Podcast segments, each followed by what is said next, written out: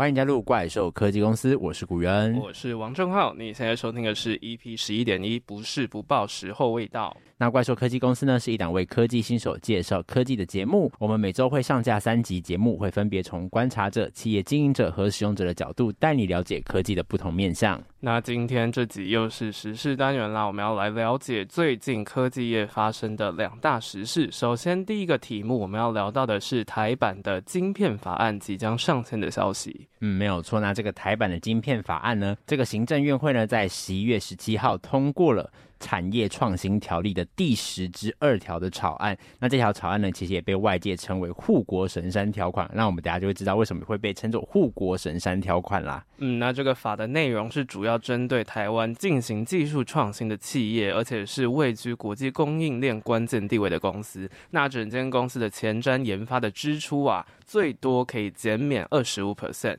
那先进设备还可以再抵免五 percent，而两者合计的抵减总额有一个限制，是说不得超过当年度应纳盈利事业所得税额的五十 percent。嗯，那经济部就透过这样的方式，希望来回应最近啊美日韩相继寄出这种优惠的一个政策，那希望能够赶在明年元旦就正式上路啦。嗯，那首先科技新闻点的部分，我们来看到这个法案。诶，我们刚刚讲到，它这个法案主要针对的是具有那种国际供应链关键地位的公司。所以这个法案它究竟是指图利台积电、联发科这些公司，还是其他的厂商也可以因此受惠呢？嗯，因为刚才我们在前面有提到说，公司要能够获得这些呃奖励的一些条件是说，在台湾进行技术创新，然后还要位居国际供应链。关键地位的公司嘛，但是看这项内容，其实感觉哪些企业能够减免，似乎其实还是有点模糊啦。嗯，那前面就有提到是说台湾进行技术创新的公司，所以这就代表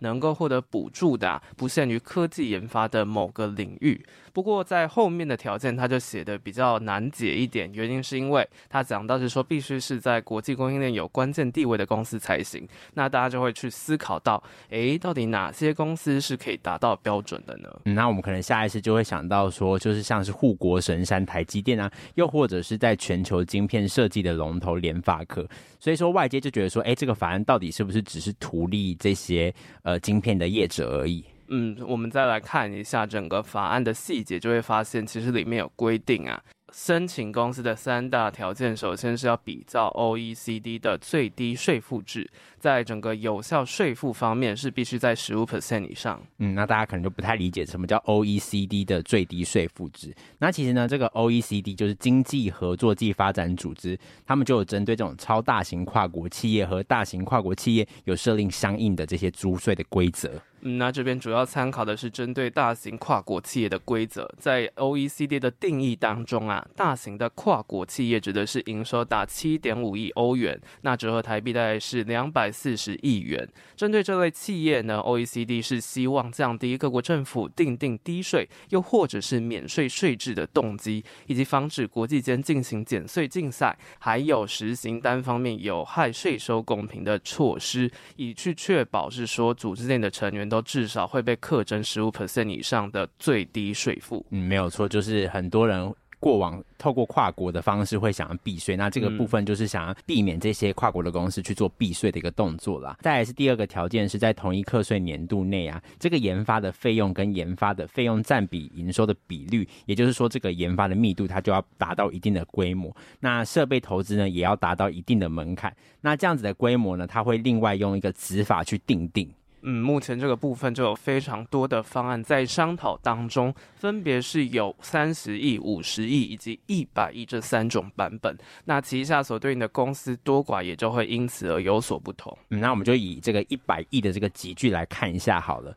那在这个集聚呢，台湾能够进到这样子一个减免的呃厂商呢，就只有台积电、联发科还有联咏。那联咏是一间 IC 设计的公司啦，那就是只有这种大厂能够受惠。那如果确定是以这个一百亿的集聚定案的话，那真的就如同外界所说的是图利晶片业的这个样子的一个法案了。嗯，所以中华经济研究院 WTO 及 RTA 的中心副执行长李春他就建议是说，如果这个门槛是可以降到五十亿以下的话。化。那受惠的对象不仅是只有半导体产业而已，而是还有涵盖部分的资通讯产业，在这方面是会达到更好的效果。嗯，所以经济部长这个王美花她其实也表示说啊，这个草案它其实没有要限制是只有半导体业可以受惠，只要你的研发的费用跟研发的密度有达到一定的规模，然后你的这个有效的税率有达到一定的比率，就是刚刚讲到这个十五 percent 的这些企业呢，其其实都可以申请的。那像是在电动车啊、五 G、低轨道卫星这种产业，其实都在适用的范围之内。嗯，那除了有最低税负以及投资门槛的限制以外，最后一项规则是近三年内是必须要没有严重违反环保又或者是劳工以及食安相关法律的公司才可以申请。当然，这个就是一个平衡机制，去确保国家资助的企业是没有危害老百姓生命的企业啦。嗯，没有错，就是不能是这种这个国家资助了，然后。呃，这个企业就乱排放废水啊，导致一些环境的污染，或者是说它是透过一些压榨劳工的方式去达到这个经济的这些收益，所以这个还是要有这样子一个平衡的机制啦。那接下来我们就来深入讨论一下。其实我们在之前的集数当中就有和各位聊到，是说晶片法案这个是补助半导体，又或者是补助那个国家公司里面的优惠法案。那我们就可以来了解一下。现在非常多的国家，像是我们提到的美国、韩国，都在做类似的法案。那他们分别这些晶片法案的动机以及做法是有哪些不同的？嗯，没有错。那前面的新闻中，我们就提到说，这一次的这个台湾的晶片法案，有一部分的原因就要迎击这些美日韩的优惠政策。那这些政策究竟会如何的影响到本土的一个科技？其实我们首先就可以先来看一下，我们之前也曾经提到过，然后影响或许是最剧烈的美国的晶片与科学法案。那它的英文是 Chips and Science Act。嗯，光是从这个法条 Chips and Science Act 的命名啊，就开宗明义的讲到，这个啊是创造对半导体产业有益的激励措施，也就是 Creating Helpful Incentives to Produce Semiconductors Chips 的这个法案啦。嗯，不过在如何补贴这个预算呢、啊？其实刚开始在议会之间是有一些不同的声音，像是在参议院，他们是认为说，只要支持美国有生产厂的这个半导体业者，也就是英特尔啊、美光、德州仪器这种有这些半导体的生产的这些品牌啦。嗯，但是真正掌管整个国会的一个立法最大的力量的众议院呐、啊，它的这个促进美国制半导体的法案呐、啊，就要提供广泛的优惠给这些制造或者是晶片设计的厂商，像是 AMD、辉达以及高通。那这个也是美国的半导体产业协会比较支持的法案。既然两个院的这个意见就是不太一样，所以他们其实两个院内部也是谈判了一年多之后，最终才决定先聚焦在协助。美国体的半导体的这些业者，就是有自己的这个厂房的这些业者，然后帮助他们成长之后，再吸引这些先进的半导体厂商回过来投资美国的其他的呃，像是 IC 设计的这些产业。嗯，到底要怎么样去帮助美国厂商到美国投资？这个动机又是什么呢？其实他是希望让美国去重拾晶片的主导地位啦。因为美国的半导体协会就指出，其实，在一九九零年呢、全球有三十七趴的晶片是在美国生产的，但是如今二零二二年却只剩下十二趴而已了。嗯，那再就是老生常谈，当然是疫情的冲击，然后导致这个全球晶片的这个严重的短缺，那这个供应链就会出现一些问题。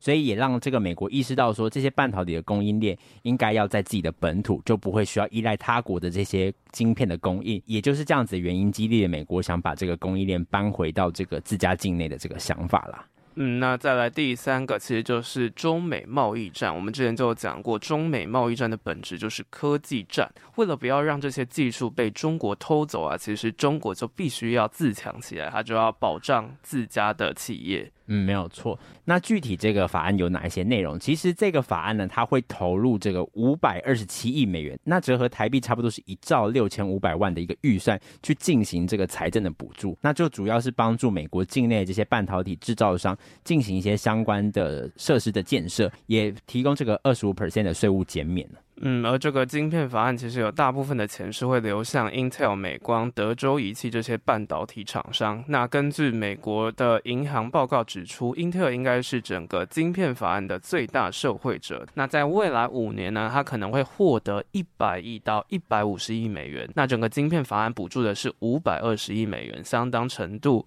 是非常高的一间公司。那至于为什么是 Intel 获得这么多的补助，我们可以回去复习一下 EP 八点二哦。嗯，那这个法案的受惠对象呢，其实除了我们刚才讲到美国企业，甚至有可能呢，这些有意投资美国的晶圆厂呢，也能够受到这样晶片法案的补助。那所以这也是为什么台积电也在最近就传出说要在美国这个设厂。不过这个计划最近是因为。呃，当地的这个反复的疫情是有这个延迟的。嗯，那我们了解完整个美国的晶片法案，接下来我们把焦点移到日本。新上任的岸田文雄政府啊，其实也在今年二零二二年启动了一千亿日元，那台币两百二十三亿元的经济安全基金，是为了要用来发展人工智能、还有量子科技、生物科技以及机器人技术这些高科技的技术。嗯，没有错。那今年度呢，其实台积电在日本的这个研发中心其实也正式启用。那其中资金中的这个一百九十亿的日元，差不多是台币的四十二亿元呢，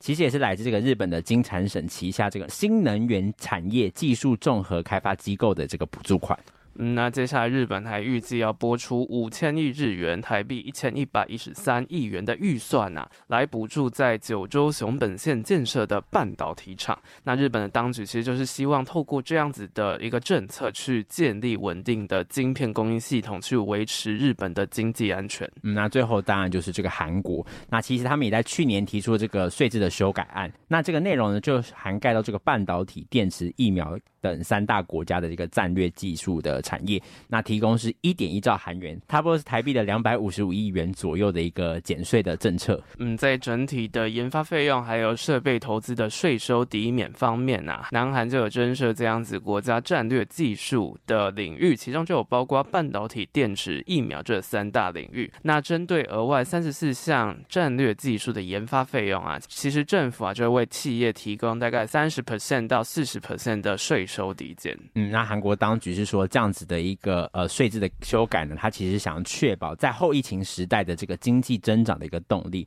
那缓解这个经济的两极化，因为他们发现到说，哎，这个疫情呢的一个趋缓，其实导致某一些方面的经济是快速的这个成长，但是某一些方面的经济它却是往下走，那它其实就是想要帮助这样子的一个两极化能够恢复到一个常态性。接下来就是防止国际避税的行为，然后我们在前面也有提到。嗯，所以总的来说啊，除了日本的模式以外啊，大部分的晶片法案其实是针对优化国内科技业发展的方向出发。不过，差一点就是美国限定的是在半导体上面，那提供的经费也是最多的。不过，它是提供给不同用途的晶片，像是汽车、军用这些传统晶片。而韩国呢，则是在整体的税收减免的力道上是最强劲的。嗯，那台湾目前的路线呢，是限定在这个研发方面的一个支出，但有些限。甚至，也就是说，这些补助款不能超过这个营业所得税额的这个五十 percent。所以呢，就是我们可以稍微来试算一下，就假设说这个企业要缴交最低的税金的十五 percent，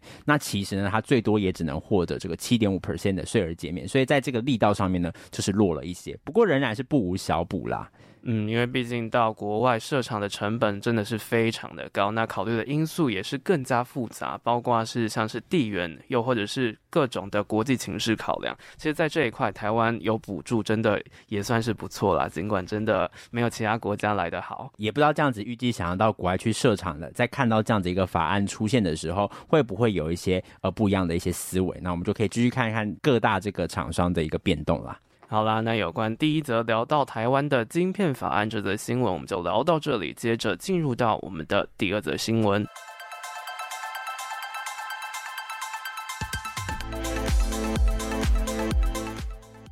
欢迎回到怪兽科技公司。那我们接着要聊到的啊，是这周科技新报的热门新闻的头条：南韩的第三大企业要换人当喽。嗯，那这个根据这个财经新报的报道，今年南韩三大品牌的排名是发生了一些变化。最受瞩目的是这个网络电商的服务龙头 Never 首次挤下了 Kia 起亚汽车，也就是现代汽车集团的这个子公司，南韩第二大的汽车制造商，晋升前三名。嗯，全球最大的品牌咨询集团 Interbrand 今年六月底就有公布二零二二年南韩最佳品牌榜单 Interbrand's Best Korea Brands。那依照整体的品牌价值排序。就选出了前五十大的南韩企业，分别的第一名、第二名是三星电子、现代汽车这两个常胜军，而 Never 这间公司啊，它的品牌价值年成长达到八点五 percent 的这个表现，就让它从第四名升上第三名的宝座。那换句话说，Never 正式成为仅次于三星、现代汽车的第三大集团啦。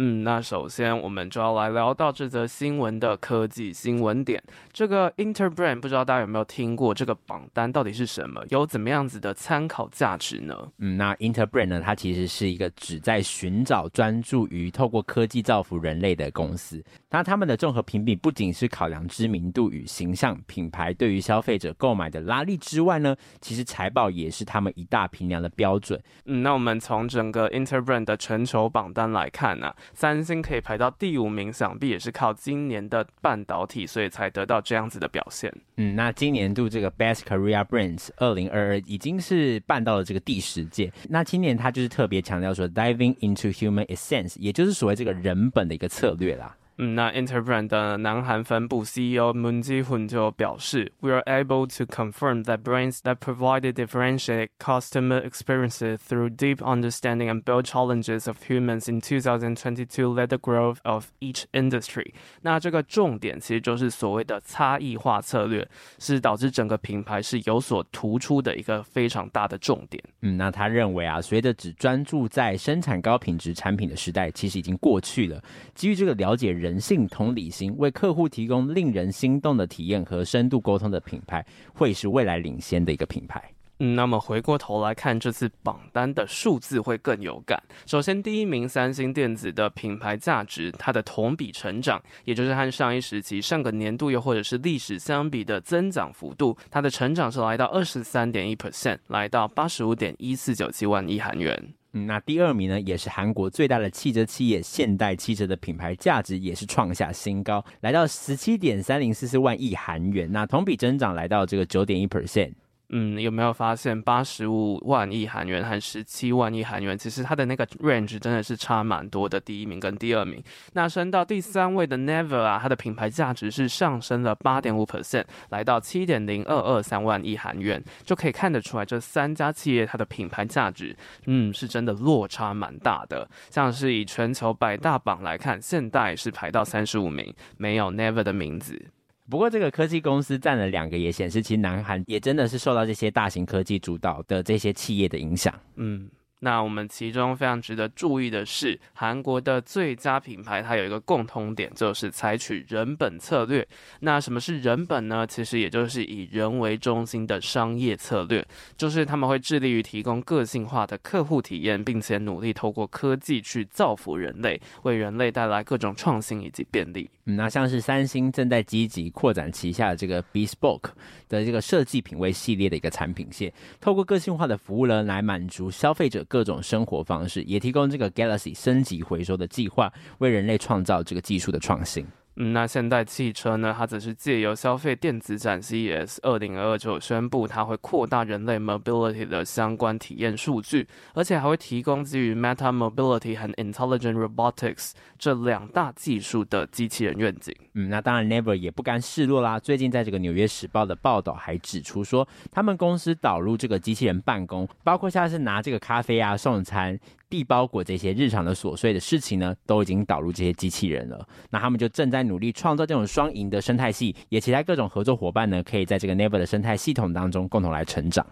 嗯，接下来就来深入讨论一下 Never 这间公司。我们刚刚其实科技新闻强调的重点就是 Never，它终于来到了第三名，成为韩国的第三大企业。那不知道你知道 Never 这间公司是怎么样子的公司吗？你有没有听过这间公司呢？语恩，我自己听到这个 Never 是从这个韩语学习的时候就听到 Never，因为之前有用过他们的一些关于呃 dictionary 的部分去做一些韩文上面的翻译，所以才用到 Never 这个网站。嗯，而且 Never 它其实早就是南韩市值最高的网络公司喽。那怎么说呢？用个比喻，其实你就会知道了。我们之前常讲，谷歌是搜寻引擎的龙头，它垄断了多数地区的搜寻市场，但它就是打不进像是中国啊、日本、南韩这些国家。不知道你知道日本人用什么搜寻引擎最多？日本吗？哇，日本有什么搜寻引擎？雅虎吗？嗯，雅虎 Japan 真的就是日本人最常使用的搜寻引擎。那我今天在了解这一块的时候，我也是觉得蛮讶异的。那回过头来讲，大多数的韩国人其实就是出于各种的原因，像是习惯啊、便利性这些，他就实际上是更喜欢 Never 的服务的。而且根据综合资料库 Statista 的数据啊，这些韩国人是非常喜欢 Never 的，以至于 Never 的搜索引擎占据了大概五十六 percent 的市场份额。嗯，那其实谷歌也是正在迎头赶上啊，不过它目前大约只有三十五 percent 的一个市占，所以要缩小这个差距呢，可能还是需要一点时间的。嗯，但是相当讽刺的是，就是刚刚宇恩讲到的，他使用 Never 是为了韩语学习。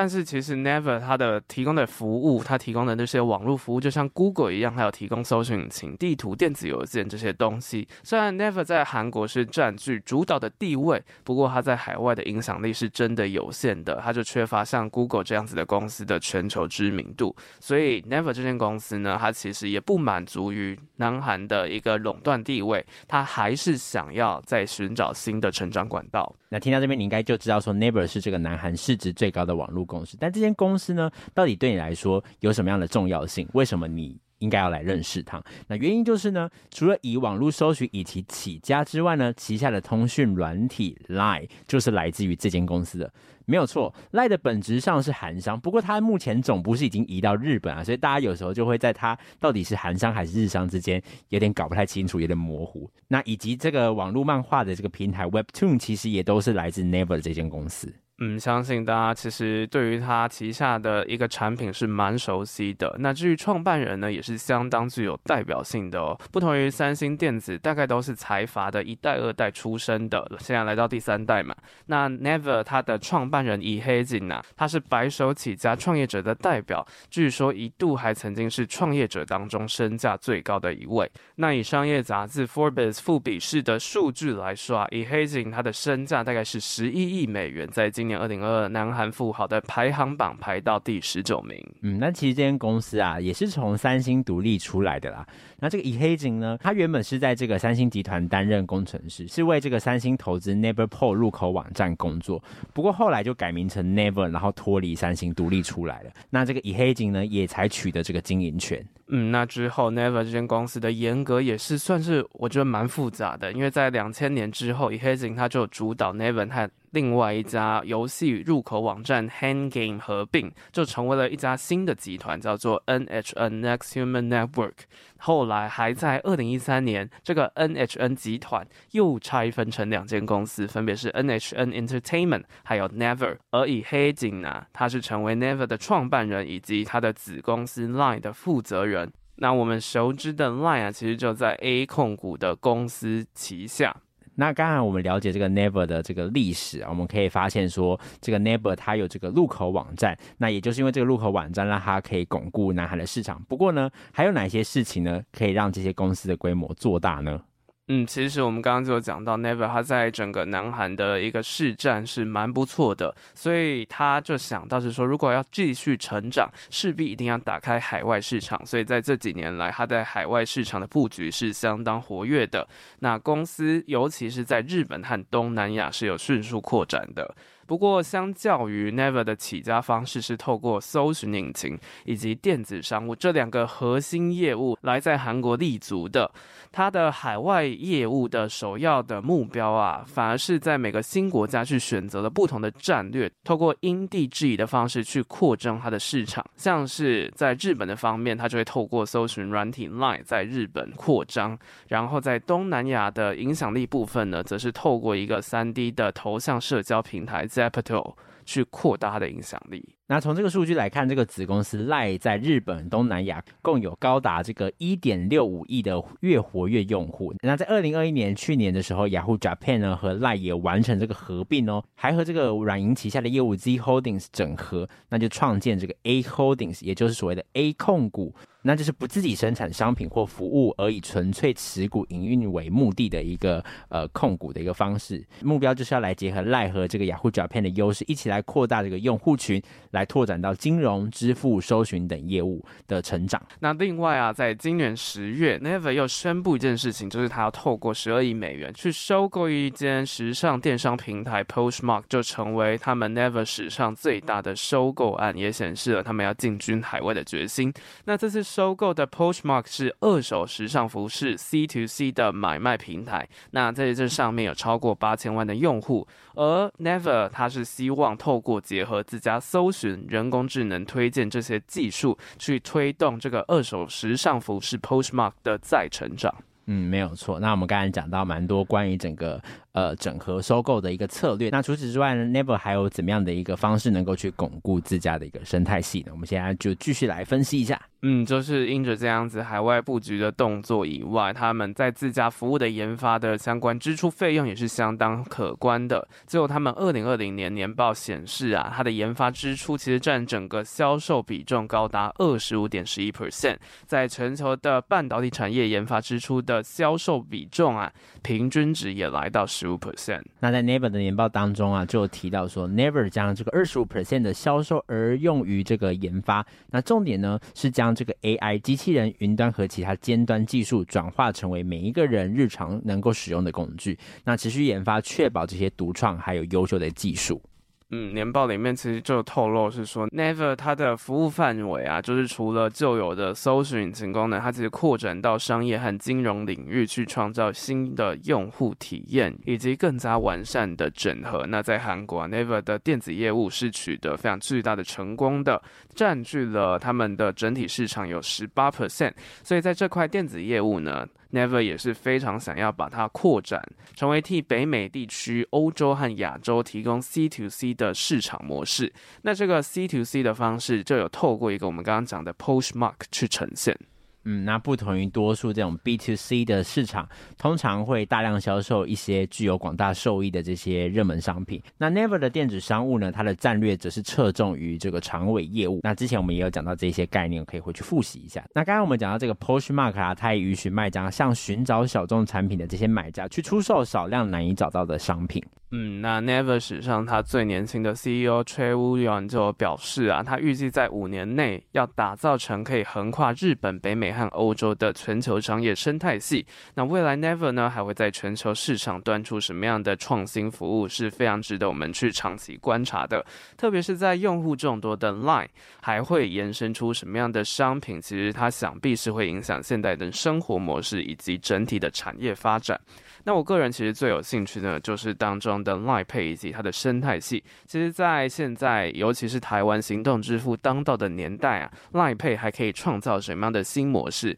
可以怎么样去助长整个 Line 公司的发展？我觉得也是一个蛮不错的看点。没有错，我们之前也有稍微的介绍一些 Line 的一些生态系啊，啊，包括还有这个 Line Bank 的部分，其实也是蛮有趣的一个发展啊。那如同这个 Interbrand 的榜单观察到，当今南韩大企的一个趋势啊，营造这个人。本品牌核心日益的成长，将会引领到未来。那而这种自我中心的一个社会现象呢，其实也不是一种自私，而是企业会以个人大我的一个角度去思考，对我来说最好的选择是什么，来让世界变得更好。嗯，在这个相当看重能够带给客户价值以及体验的时代啊，通常我们认知到的一般的品牌，他们是会鼓励人们进行各种的选择以及消费行为，但是呢。与众不同的品牌，那些强大的平台，他们反而是会更进一步去汇聚这些使用者的行为，更加的去引领新的变革。那这也是科技巨头独有的魅力。嗯，没有错啦。那今天关于两则新闻时事呢，我们就分享到这边。我是古元，我是王正浩，大家拜拜，拜拜。